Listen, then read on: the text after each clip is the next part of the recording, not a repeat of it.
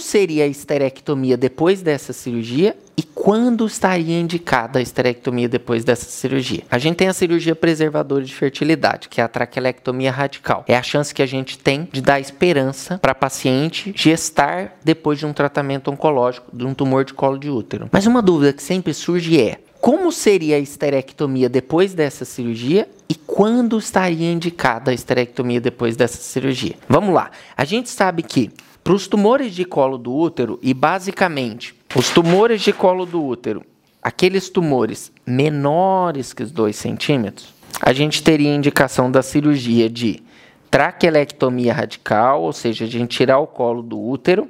Como ela é radical e a cirurgia oncológica, a gente tirar junto o ligamento lateral. E a gente sabe que no centro desse ligamento passa o ureter e posteriormente a inervação que precisa então ser preservada. Então a gente faz uma cirurgia alargada com ressecção do colo, com paramétrio, mas preservando, é claro, o ureter e essa inervação pélvica para diminuir a morbidade do procedimento. O que acontece é, quando você tira isso, você liga ou liga as artérias uterinas na origem, então você tem a artéria uterina vindo aqui, ramo da primeiro ramo da ilíaca interna, ou você liga ela na origem, ou você liga os ramos descendentes e deixa o ramo ascendente pérvio para melhorar a irrigação e o fluxo do útero para a posterior gestação. Quando você faz isso, como você faz? Você disseca esse vaso, disseca o ureter e isola o paramétrio que vai sair junto com a peça. Você seccionou aqui, você vai trazer esse novo né, colo, segmento de colo. Lembrando que a gente tem que deixar aqui um segmento de até 2 centímetros, no mínimo, né, para evitar incompetência istmo cervical. Então, a gente deixa esse segmento e traz isso para fazer uma anastomose na vagina. Então, a gente faz um novo colo de útero. O que acontece é, o segmento lateral do útero, ele já vai ter saído. Se você ligou a artéria uterina na origem, o útero agora ele vai estar tá vascularizado pelo. Eu não ligo o redondo, então ele vai estar vascularizado pelo redondo e pelo infundíbulo pélvico. Então, essa parte lateral e a vagina vai estar aqui, ó. Essa parte lateral aqui, cima, já não vai ter mais paramétrio. Então, a primeira resposta é o seguinte: quando a gente tem a indicação da esteré pós-traquelé? Quando a gente tem, primeiro, a recidiva da doença. Então, a gente precisa ter, gente, uma comprovação histológica de que tem doença no colo do útero, para você indicar esse tratamento. Mas entenda, muitas das vezes isso é sempre discutido em reunião multidisciplinar. A recidiva aqui, ela pode ser associada à radioquimioterapia e à não esterectomia.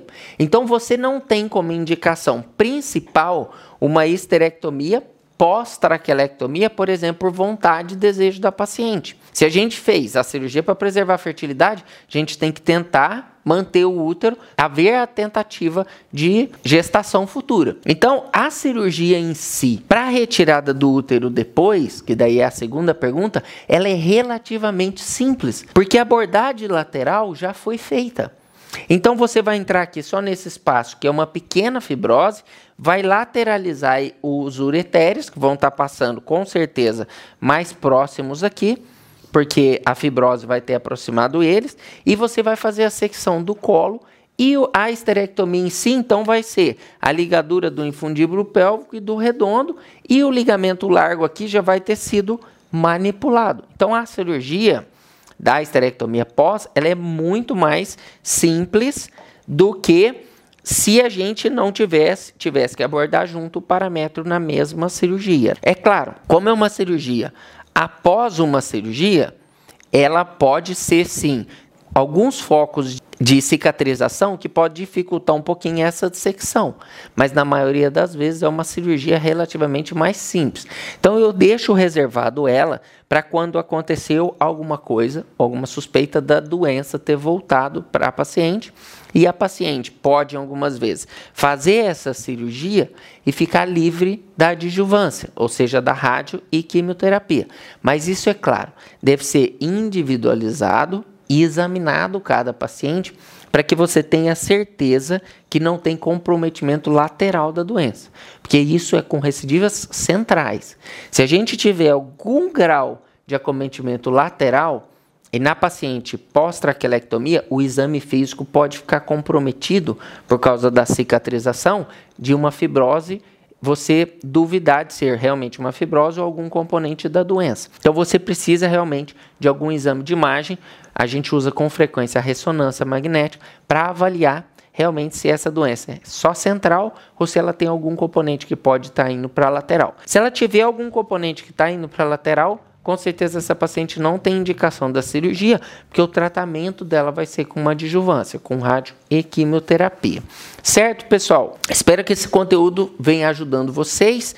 Para você que faz esse tipo de cirurgia, abordagem pélvicas complexas, talvez uma dica ou um passo a passo pode fazer diferença no seu dia a dia cirúrgico, tá bom?